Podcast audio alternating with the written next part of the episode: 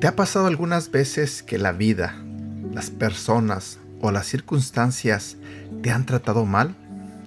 Tan mal que a veces te sientes roto, quebrado. Y muchas veces podemos llegar a pensar que hasta nos sentimos sin valor. Bueno, el día de hoy, a través de este devocional, aprenderemos cómo Dios puede quitarnos todo ese dolor y puede transformarnos y hacernos unas mejores personas unas personas nuevas. Así que espero que este devocional te guste. Espero que en esta mañana Dios te hable. Antes de comenzar, quiero hacer una pequeña oración. Padre nuestro, gracias por este nuevo día que comienza. Gracias por darnos la oportunidad de seguir vivos. Te pido perdón, Señor, si en algunas ocasiones hemos fallado. Perdona todas nuestras ofensas, Señor, y danos la oportunidad de ser mejores. Ábranos en este día, Señor, y que nosotros podamos aplicar todo lo que aprendamos de ti. En el nombre de tu Hijo Jesús. Amén. El día de hoy vamos a hablar de un tema que se titula Permite que Dios transforme tu vida. Dentro del dolor y la decepción, en ocasiones podemos llegar a poner ahí nuestro valor, pero nunca estamos demasiado rotos para ser restaurados por Dios. No hay nada de tu pasado o presente que te pueda separar del amor de Dios, y mientras le des la oportunidad, Él quiere entrar y transformar todo lo roto que estorba.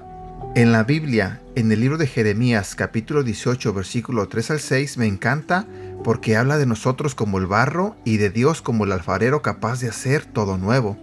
En el verso número 4 dice, y la vasija de barro que él hacía se deshizo en su mano Así que él volvió a hacer otra vasija, tal y como él quería hacerla.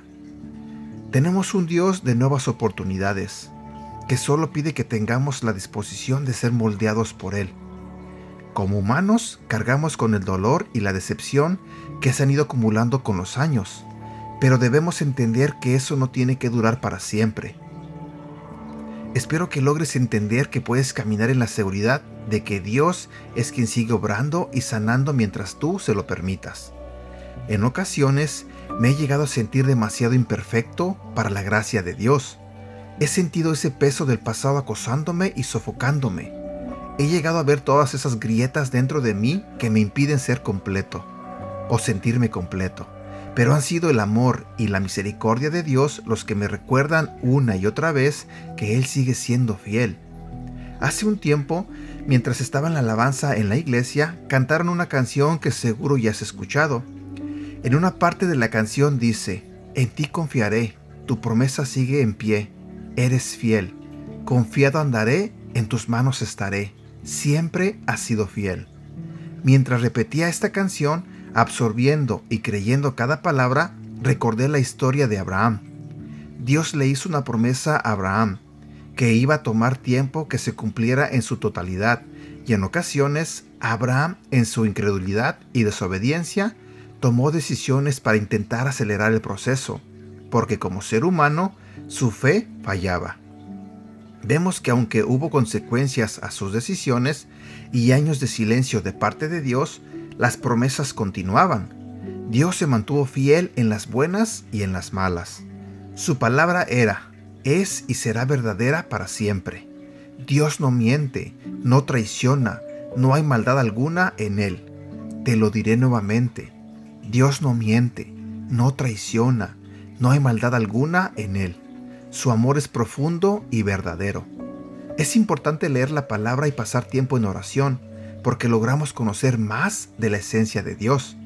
Mientras más conocemos su carácter, más fácil se nos hace confiar porque sabemos en quién estamos confiando y sabemos que nunca nos desamparará. Versículo para recordar. Jeremías capítulo 33 versículo 6.